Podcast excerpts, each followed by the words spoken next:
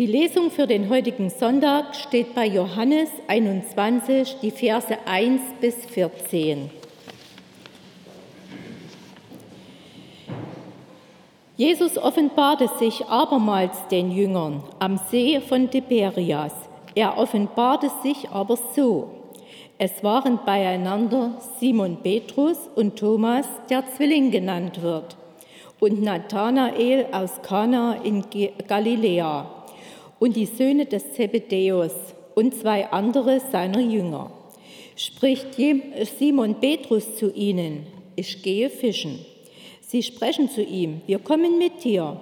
Sie gingen hinaus und stiegen in das Boot.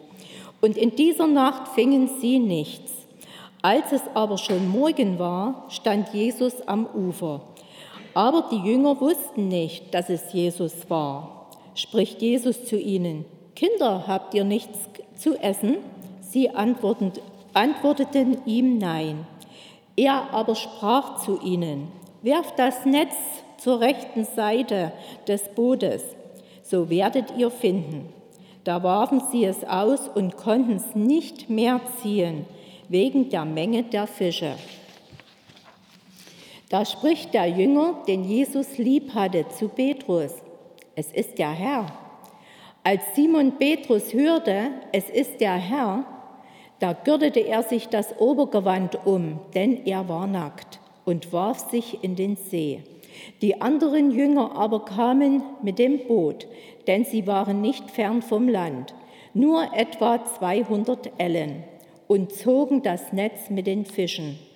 Als sie nun an Land stiegen, sahen sie ein Kohlenfeuer am Boden und Fisch darauf und Brot. Spricht Jesus zu ihnen, bringt von den Fischen, die ihr jetzt gefangen habt. Simon Petrus stieg herauf und zog das Netz an Land, voll großer Fische, 153. Und obwohl es so viele waren, zerriss doch das Netz nicht. Spricht Jesus zu ihnen, kommt und haltet das Mahl. Niemand aber unter den Jüngern wagte ihn zu fragen, wer bist du? Denn sie wussten, es ist der Herr. Da kommt Jesus und nimmt das Brot und gibt's ihnen, desgleichen auch den Fisch. Das ist nun das dritte Mal, dass sich Jesus den Jüngern offenbarte, nachdem er von den Toten auferstanden war. Halleluja, Halleluja. Der Herr hat Großes an uns getan. Des sind wir fröhlich. Halleluja. Der Herr ist auferstanden. Er ist wahrhaftig auferstanden. Halleluja. Gnade sei mit euch und Friede von Gott, unserem Vater und unserem Herrn Jesus Christus. Amen. Lasst uns in der Stille um den Segen des Wortes Gottes bitten.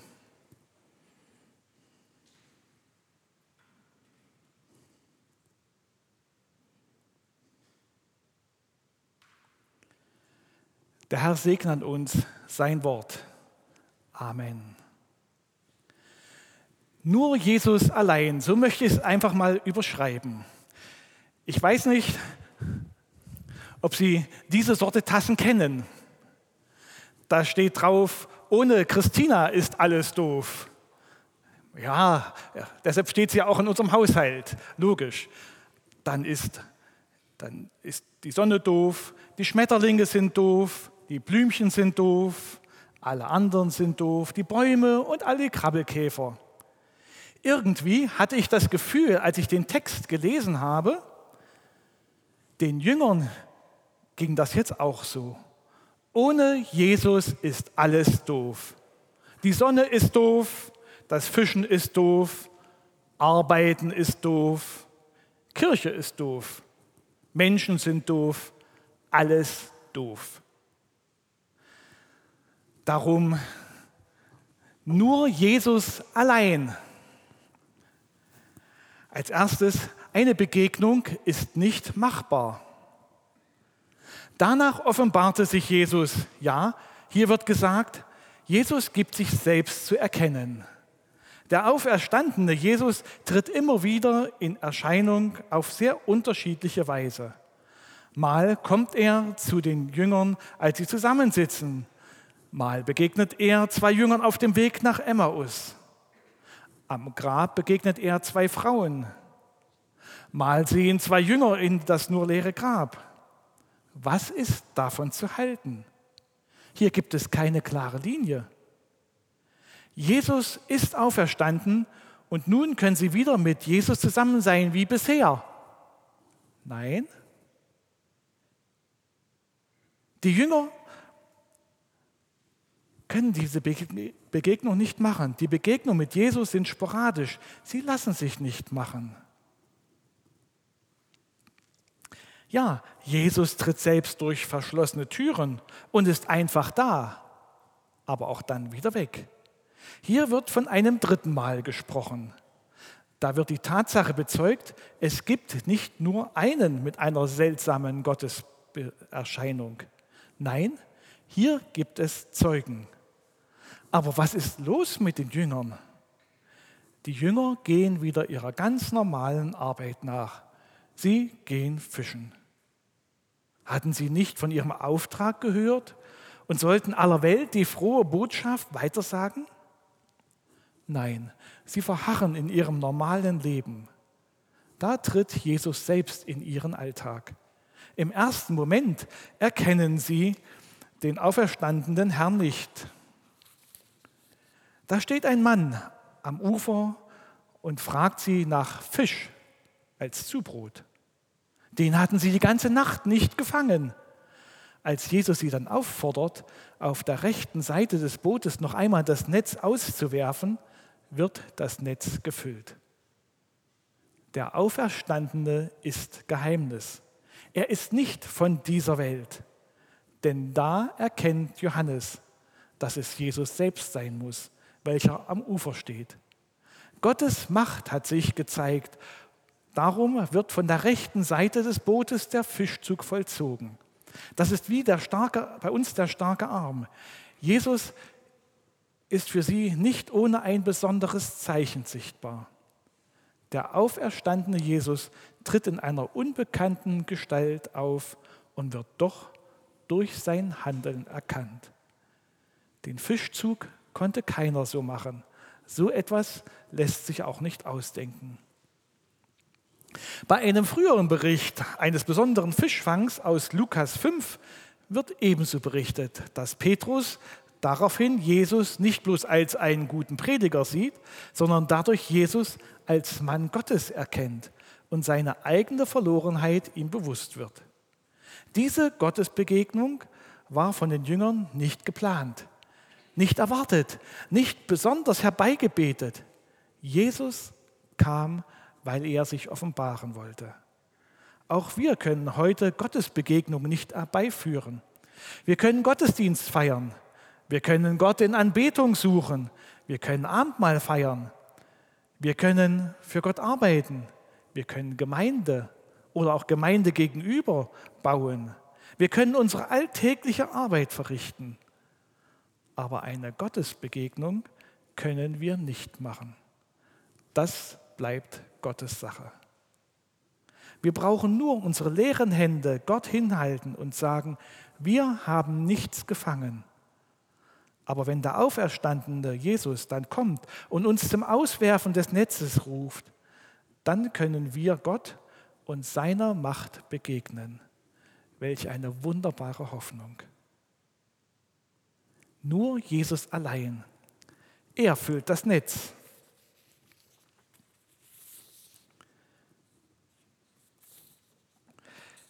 Ja, Jesus beauftragt die Jünger, das Netz zur rechten Seite auszuwerfen. Aber haben sie es nicht schon die ganze Nacht getan?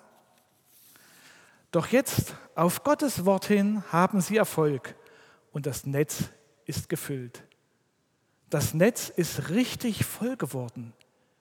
Hier gibt es noch einen Unterschied zum Fischzug des Petrus bei der Berufung der Jünger. Da gab es ein volles Netz, welches zu reißen drohte. Jesus hat damit für den Unterhalt und das tägliche Essen gesorgt. Doch hier geht es nicht mehr um das tägliche Essen. Das zeigen uns zwei Aussagen. Einmal wird hier von einer besonderen Zahl berichtet, da muss man wirklich annehmen, dass sie die Fische gezählt haben. obwohl es so viel waren.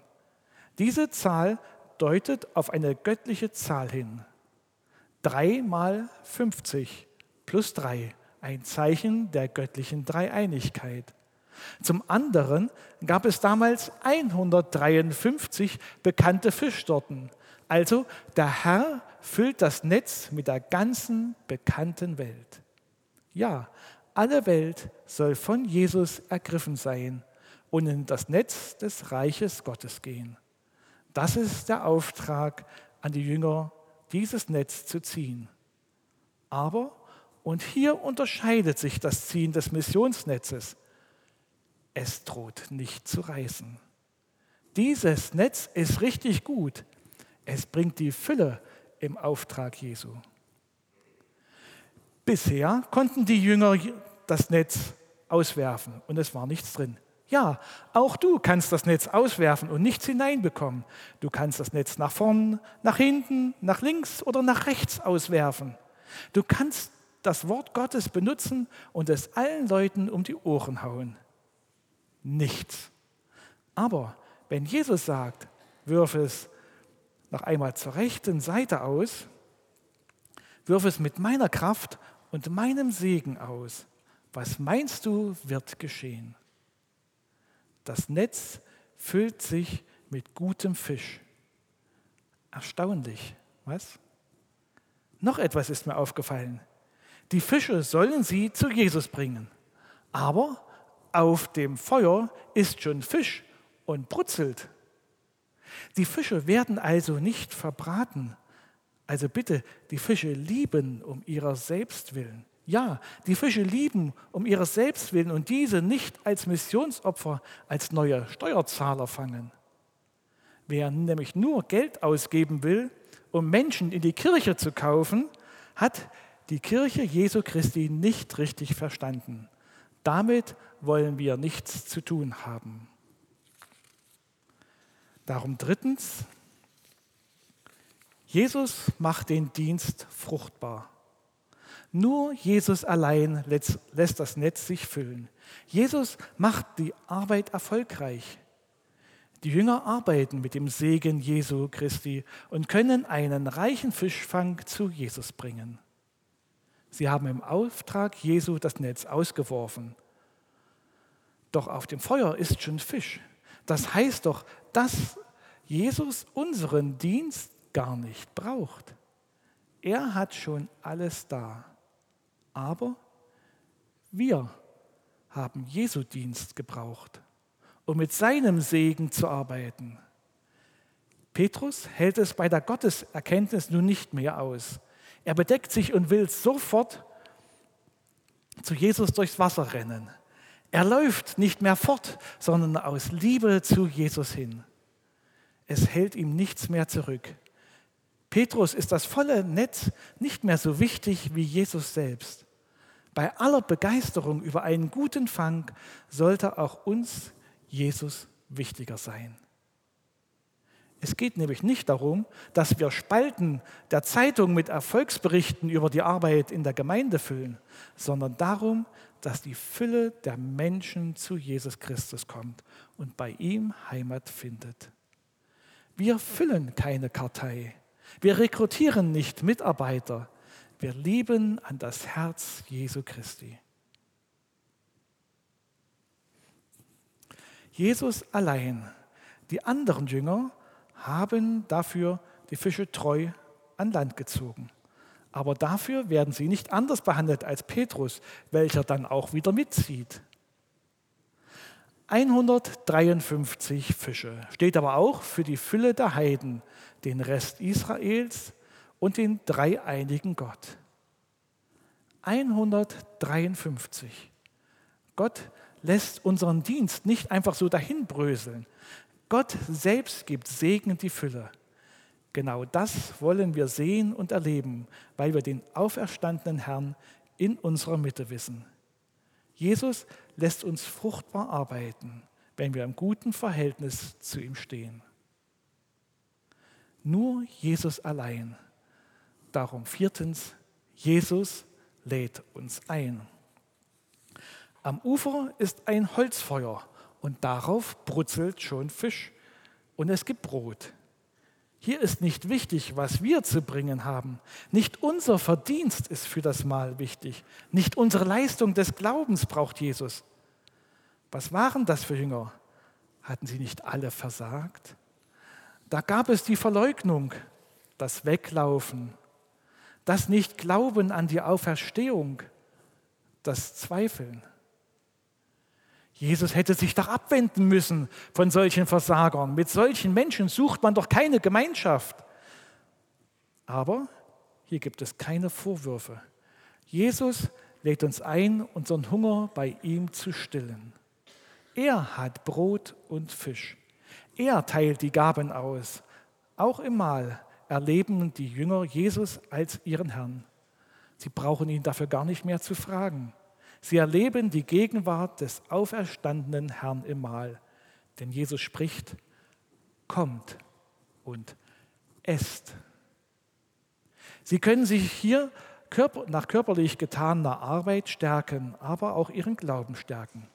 Welch ein Geheimnis des Glaubens ist auch das Abendmahl immer wieder, welches wir gern jeden Sonntag feiern. Jesus lädt uns ein und wir dürfen uns stärken aber auch ihn selbst im Mahl begegnen. Geheimnis des Glaubens. Wir können nichts dafür tun. Das Mahl ist schon bereitet. Hier gibt es auch kein Schlemmermahl vom Himmel und Jesus erscheint vielleicht wie ein großer Zauberer. Nein, Jesus nimmt das gut Gefangene, das mühsam Erworbene, die Jünger bringen die gefangenen Fische zu Jesus an den Tisch. Aber für die Stärkung sind sie nicht wichtig. Sie dienen als Zeichen der Größe Gottes. Im Mahl durch den Auferstandenen erleben sie Gottes Reich mitten unter ihnen. Ja, hier gibt es schon einen Vorgeschmack auf das Reich Gottes, wenn wir ihn dann von Angesicht zu Angesicht in der himmlischen Welt sehen. Aus den Männern von Beginn, zu Beginn, welche nach der Glaubensenttäuschung durch den Verlust ihres Meisters nur wieder in ihren Alltag zurückgekehrt waren, sind Männer geworden, welche von der göttlichen Kraft berührt worden sind. Diese Männer, gespeist durch göttliche Gaben, haben den Mut gehabt, in die Welt die frohe Botschaft zu tragen. Nur Jesus allein, er lädt uns ein. Von dieser Kraft lohnt es sich zu leben. Aus dieser Kraft lohnt es sich zu arbeiten. Durch diese Kraft kommt die Welt in Bewegung. Ich freue mich schon jetzt, Jesus unter uns handeln zu sehen und sein Reich hier in dieser Stadt zu erleben. Ich freue mich, wenn Menschen an das Herz Jesu kommen. Jesus lädt ein. Nur Jesus allein. Und der Friede Gottes, der höher ist als alle menschliche Vernunft, der bewahre eure Herzen und Sinne in Jesus Christus, unserem Herrn. Amen.